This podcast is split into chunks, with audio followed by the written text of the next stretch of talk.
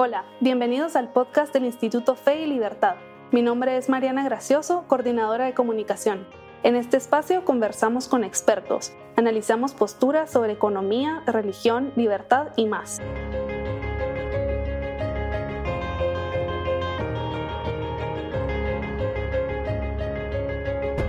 Muy buenas tardes, bienvenidos a un nuevo episodio. Mi nombre es Moris Polanco, soy el director académico del Instituto Fe y Libertad. Estamos a pocos días de recibir un nuevo año. Muchos se proponen metas y definen propósitos para intentar ser mejores el año que viene. Hoy queremos hablar sobre las virtudes, pues creemos que esto podría ayudarnos a definir esos propósitos. Para hablar del tema nos acompaña don Antonio Porras, sacerdote y profesor universitario. Vamos a empezar con una pregunta un tanto filosófica, don Antonio. Eh, los filósofos dicen que la, o hablan de las virtudes como una segunda naturaleza. ¿A qué se refieren con eso? ¿Por qué es así?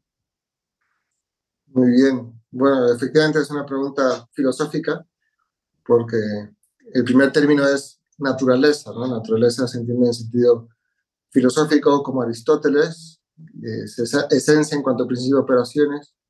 O también decía Aristóteles que es la perfección a la que tiende el ser.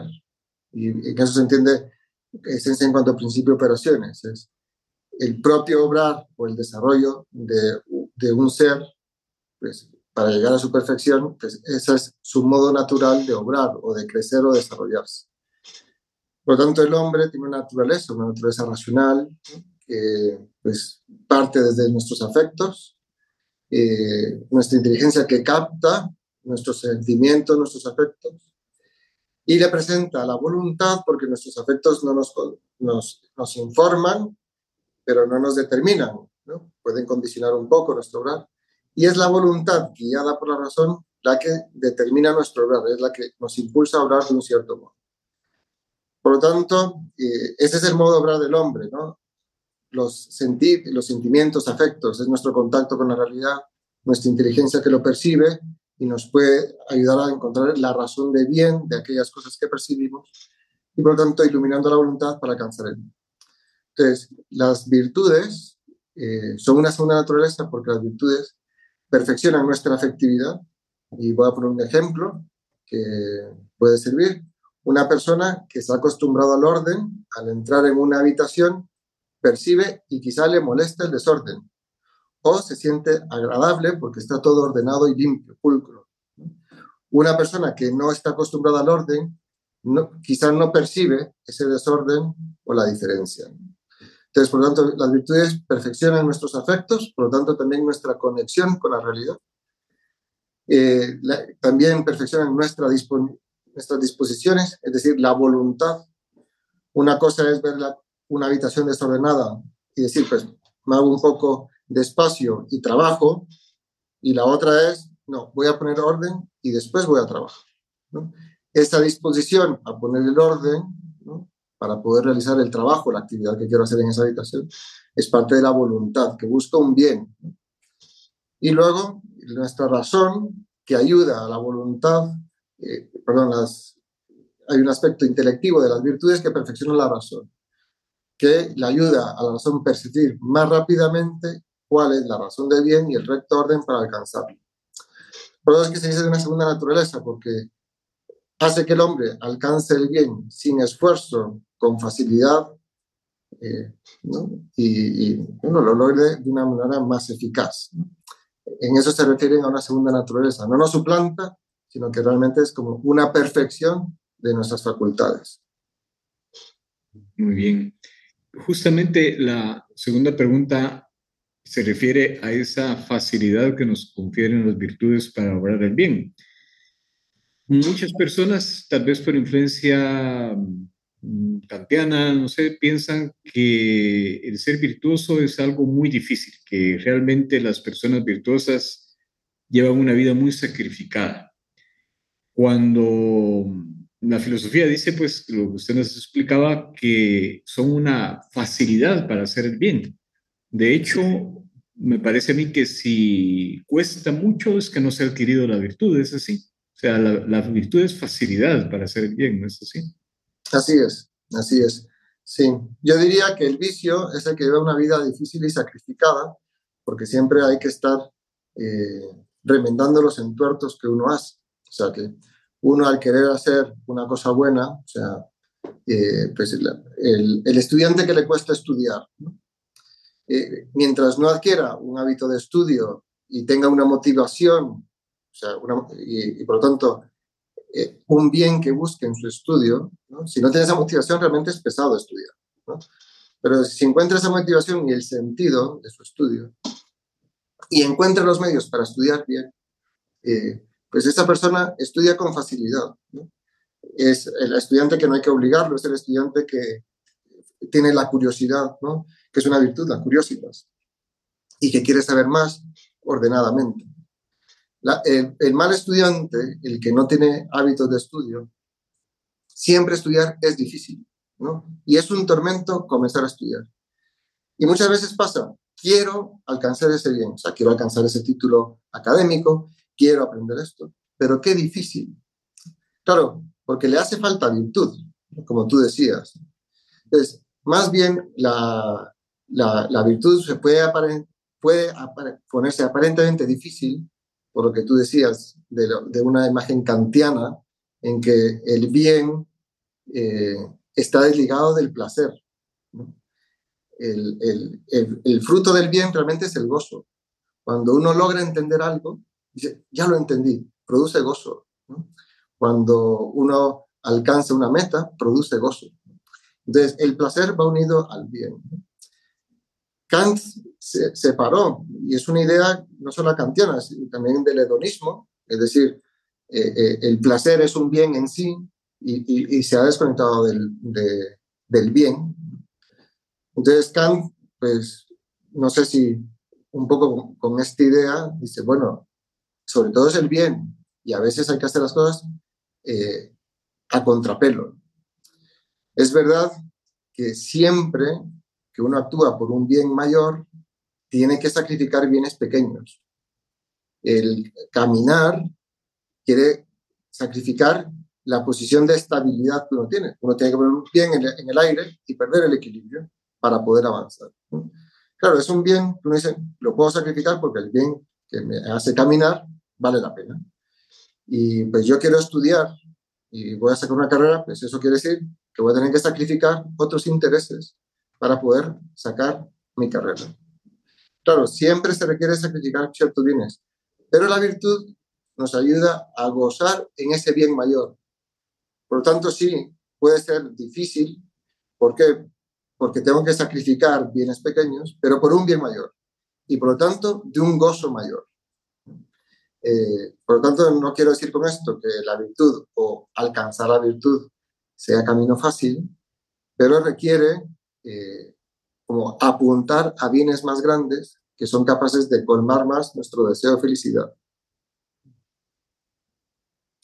Hablemos de cuáles son las virtudes. Desde los clásicos se habla de las virtudes cardinales. ¿Podría hablarnos de esas cuatro virtudes, prudencia, justicia, fortaleza, templanza, y por qué son esas y solo esas? Sí, Aquí uno le podría preguntar a Platón, ¿Por qué, por qué se le ocurrieron? ¿no? ¿De, dónde, ¿De dónde las Y realmente, como el nombre indica, de virtudes cardinales, eh, así como los puntos cardinales, norte, sur, este y oeste, pues con esos puntos cardinales yo puedo eh, ubicar ¿no? o ir en cualquier dirección. Eh, igual con las virtudes cardinales, yo puedo englobar todas las virtudes. Es un modo realmente que nos permite estudiar y entender más la virtud. Eh, muchos autores apuntan, no, no, Platón, sino ya autores cristianos, en que la virtud más importante exerce es la humildad y que si uno la estudia en esa clasificación de las virtudes cardinales, la humildad es una virtud potencial de la virtud de la templanza, que siguiendo eh, las ideas de los griegos, la templanza es la virtud más baja, porque es la que se refiere a los bienes terrenos, los bienes placenteros inmediatos. Claro, ¿cuáles son los bienes que dan más valor al hombre o alcanzan valor? El bien arduo, el bien difícil. Por lo tanto, la fortaleza sería superior a la templanza. Aristóteles dice, sí, pero la virtud más excelsa es la justicia. Entonces, la prudencia sería la tercera en ese escalón, porque la, prudencia es la virtud que perfecciona la razón práctica y por lo tanto permite encontrar el bien virtuoso, templado y fuerte. Y Aristóteles mete en el último lugar la justicia, porque dice Aristóteles, es la virtud que me lleva a empeñarme por el bien del otro, dar a cada quien lo suyo. Y muchas veces hago ese bien, incluso cuando puede no, no es un bien para mí, en, rápida, en, inmediatamente. Encuentro una billetera en la calle que tiene mil dólares, yo estoy pasando ¿no? dificultades económicas, abro la billetera, veo que dice Morris Polanco, digo, Morris, encontré tu billetera y te la devuelvo con tus mil dólares. Y yo, pues me caían bien unos 100 dólares, ¿no? No me quedo con nada porque reconozco que es un bien de Morris y se lo entrego a Morris. Entonces dice Aristóteles, eso es la virtud más excelente, porque lleva a que el hombre salga de sí y se empeñe por el bien del otro. Es algo más trascendente. Esta es la visión de Aristóteles. ¿no? Para Aristóteles la justicia es la virtud más excelente.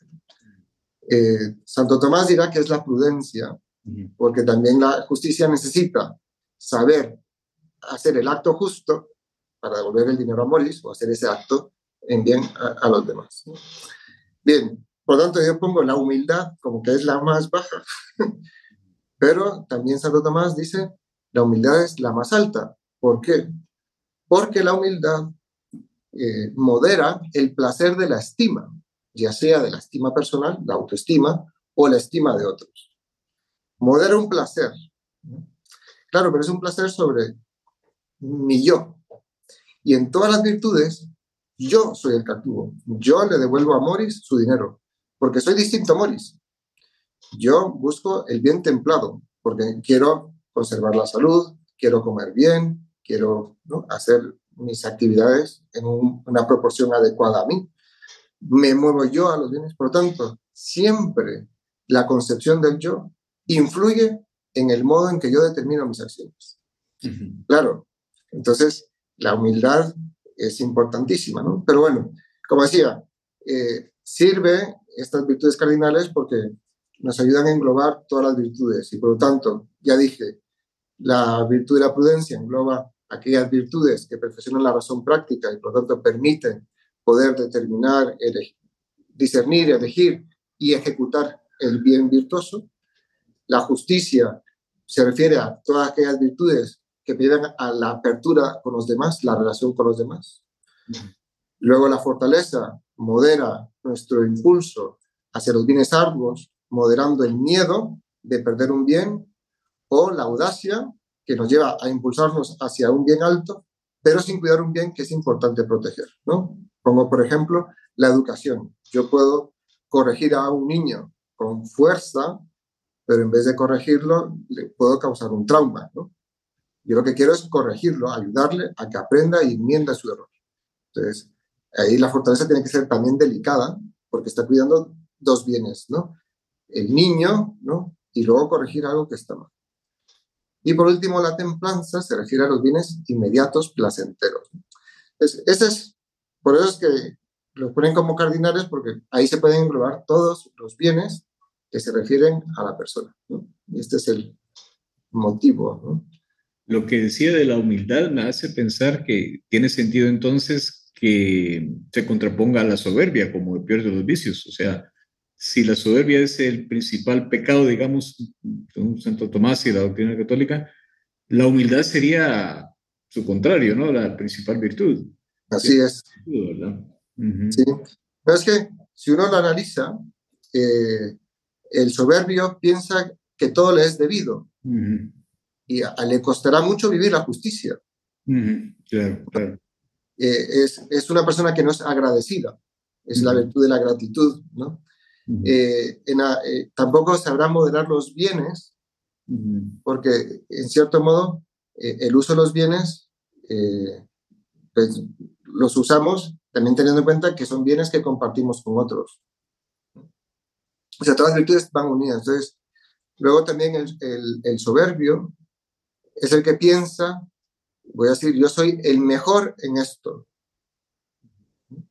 Y no es verdad, no soy el mejor. ¿no?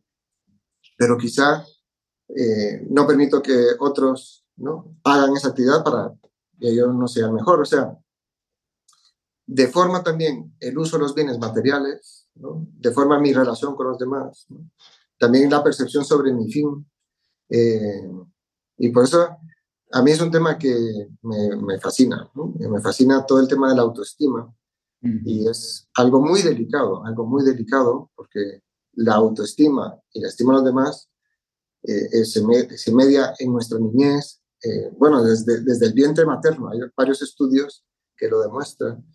Y, por lo tanto, la madurez en la estima, para mí es la base de toda virtud, por, por la humildad. Ahora recuerdo una frase que decía, más o menos, si no estoy mal, que la caridad es la forma de todas las virtudes.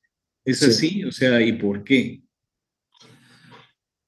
La caridad es la forma de todas las virtudes. Entonces, la humildad, humildad viene de humus, ¿no? Humus, tierra, ¿no? Es como la base, el soporte para que crezca y crezca la virtud. La, la caridad es la forma, es quien da forma a cada virtud. ¿Por qué? Porque la caridad es la que nos lleva a amar a Dios con el amor que Dios tiene y amar a los demás y amar todas las cosas con el amor de Dios. Por tanto, eso lleva primero a conocer, ¿no? Eh, bueno, a las demás personas, reconocerlas en su dignidad y por lo tanto, al actuar con ellas, actuar según esa dignidad. Por lo tanto, cuando pues, puse el ejemplo de corregir, claro, yo quiero corregir a esta persona, si tengo caridad y si tengo presente el fin último de aquella persona, podría hacer la corrección de un mejor modo. Si yo no tengo caridad y quizá pienso que el fin último de esa persona es material, quizá no haré caso a otros bienes que están presentes en eso. Lo mismo eh, a la hora de, de, la templanza, del uso de los bienes materiales o de la fortaleza.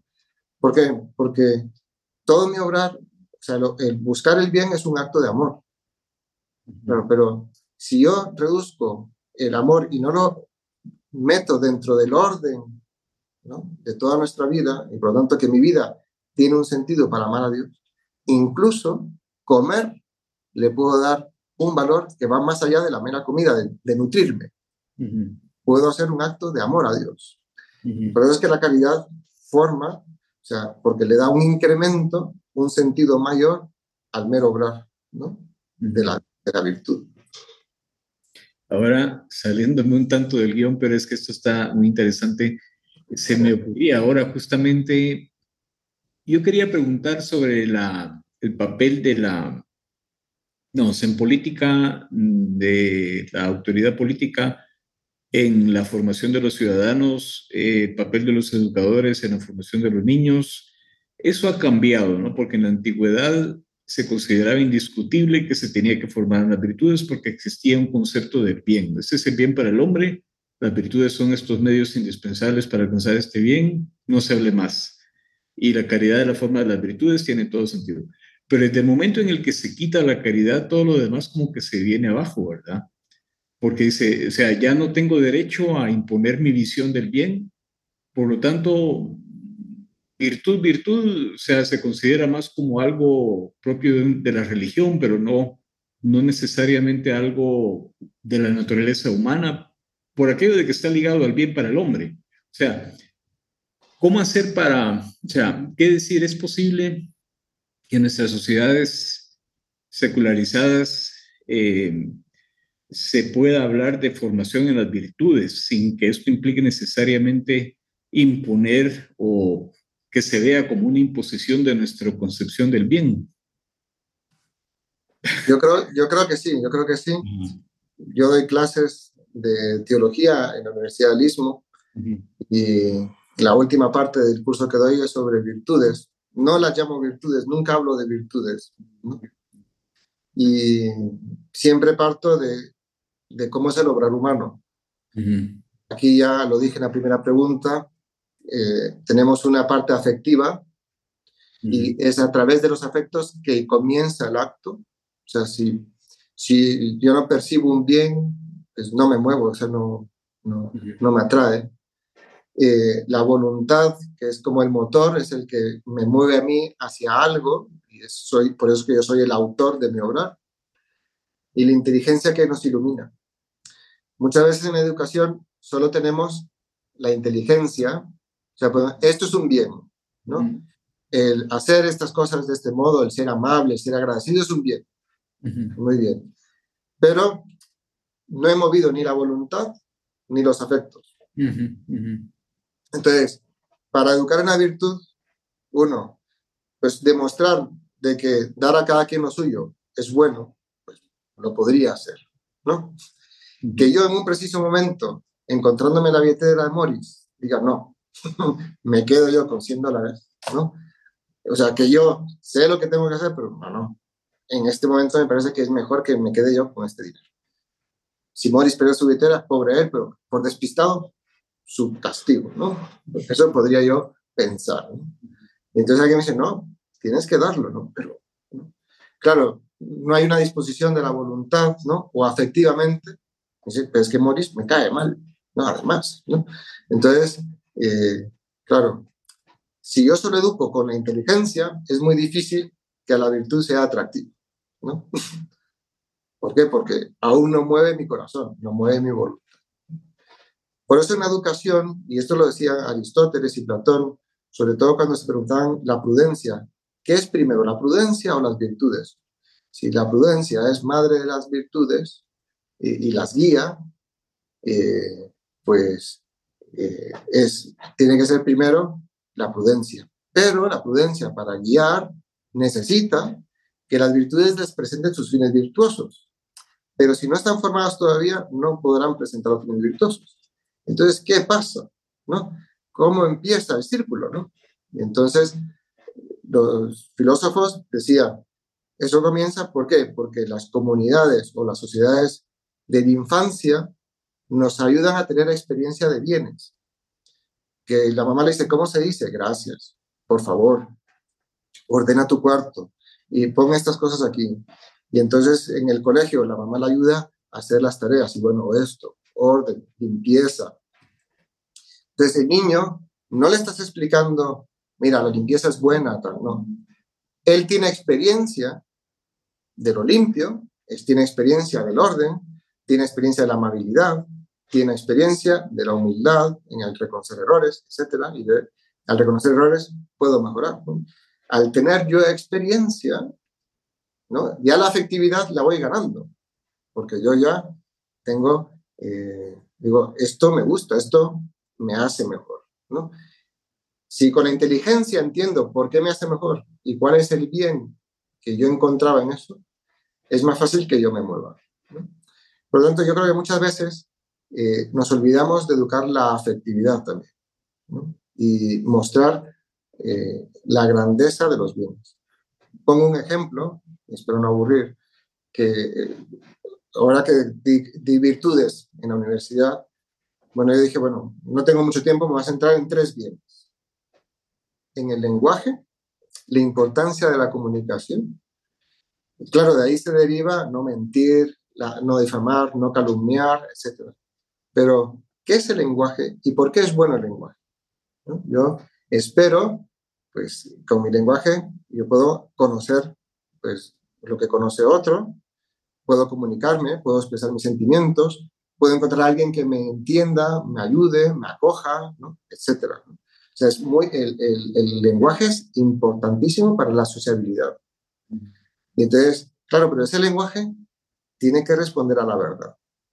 Porque cuando se mete la, eh, mentira, nace la desconfianza, pues yo no, si el médico me miente, ¿qué voy a hacer?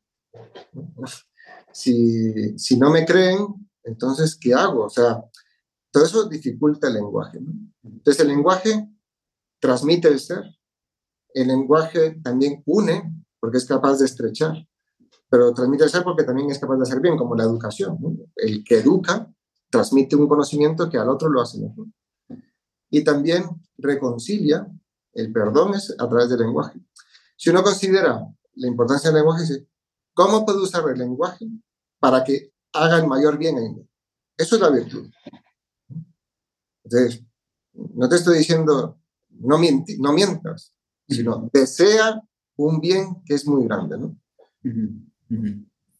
Conectando esto que decía, ya para terminar, vamos a ir terminando, pero se nos fue el tiempo.